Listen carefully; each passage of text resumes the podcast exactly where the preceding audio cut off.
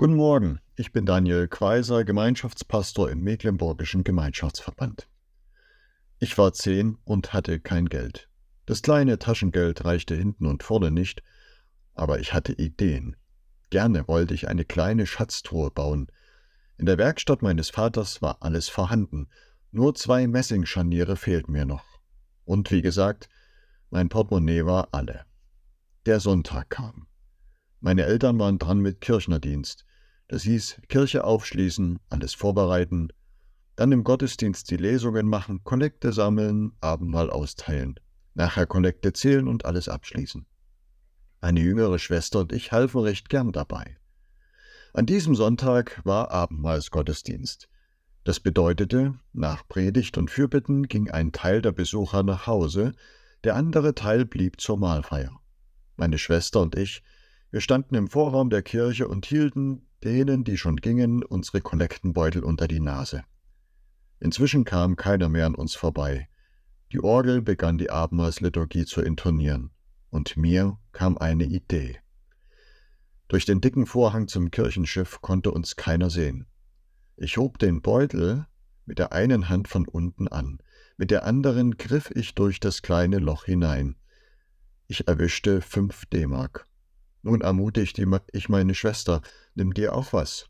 Sie erwischte zwei Mark. Sie war ja auch erst acht und brauchte nicht so viel wie ich. Keiner hatte uns gesehen. Und die große Kirche konnte gut auf die sieben Mark verzichten. Das bisschen würde niemand vermissen. Der Montag kam und ich kaufte mir im Eisenwarenhandel die besagten Scharniere für meine kleine Truhe. Ich hämmerte, schliff daran herum und strich sie bräunlich rot an. Ich fand sie wirklich gut gelungen. Am Dienstagabend dann passierte es. Wir waren mit dem Abendbrot fast fertig, da sagte meine Mutter ganz unvermittelt, wir wissen, dass sieben Mark in der Kollekte fehlen. Mir blieb der Bissen im Halse stecken, und ich sagte nichts mehr. Schnell stand ich auf und ging ins Bett. Dann kam meine Mutter und setzte sich neben mich. Mein Puls ging wie wild. Mir wurde auf einmal sehr bewusst, dass ich falsch gehandelt hatte. Und dann gab es kein Halten mehr. Ich brach in Tränen aus. Unter Schluchzen gestand ich alles ein. Meine Mutter sagte nicht viel dazu. Keine Strafe, nichts dergleichen, nur Morgen wird Papa mit euch zum Pfarrer gehen. Da sagt ihr alles und bittet um Entschuldigung.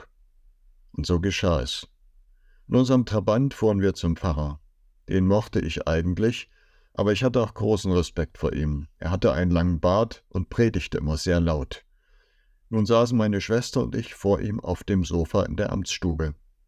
Das fehlende Geld hatten wir natürlich mitgebracht. Der Pfarrer machte keine ausgeklügelte Kinderseelsorge mit uns, sondern eine klassische Beichte. Tut euch das herzlich leid und bereut ihr eure Schuld? Wir antworteten leise Ja.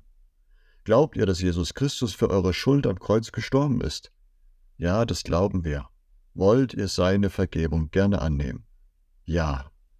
Nun legte er uns schwer seine Hände auf den Kopf und sprach jedem von uns zu, im Namen Gottes des Vaters, des Sohnes und des Heiligen Geistes, dir sind deine Sünden vergeben. Geh in den Frieden. Ein warmer Schauer lief mir von Kopf bis Fuß durch den ganzen Körper. Tränen der Freude brachen aus mir heraus, und ich hätte nach Hause fliegen können. Das wurde der Tag in meinem Leben, an dem ich zum ersten Mal erfuhr, Jesus Christus lebt und wirkt heute. Seine Vergebung macht so richtig froh. Sie richtet auf und sie eröffnet einen echten Neuanfang. Die Losung für heute stammt aus einem Gebet des Königs Hiskia.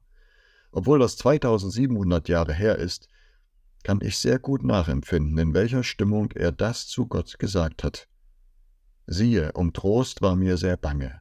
Du aber hast dich meiner Seele herzlich angenommen, dass sie nicht verdürbe denn du wirfst alle meine Sünden hinter dich zurück. Jesaja 38, Vers 17. Meine Geschichte ist nun auch schon 34 Jahre her. Aber wenn dich ein Versagen heute belastet, egal wie klein oder groß es ist, du kannst heute genau das erleben, wie das ist, wenn Gott sich deiner Seele herzlich annimmt, wie das befreit, wenn er dir seine Vergebung zuspricht. Setz dich in dein Trabant oder Golf und fahr zu einem Pastor, der weiß, was für ein Schatz die Beichte ist. Es gibt kaum etwas Schöneres. Und übrigens, Bis heute weiß ich nicht, wie die Sache damals ans Licht gekommen war. Und die kleine Truhe, die habe ich immer noch.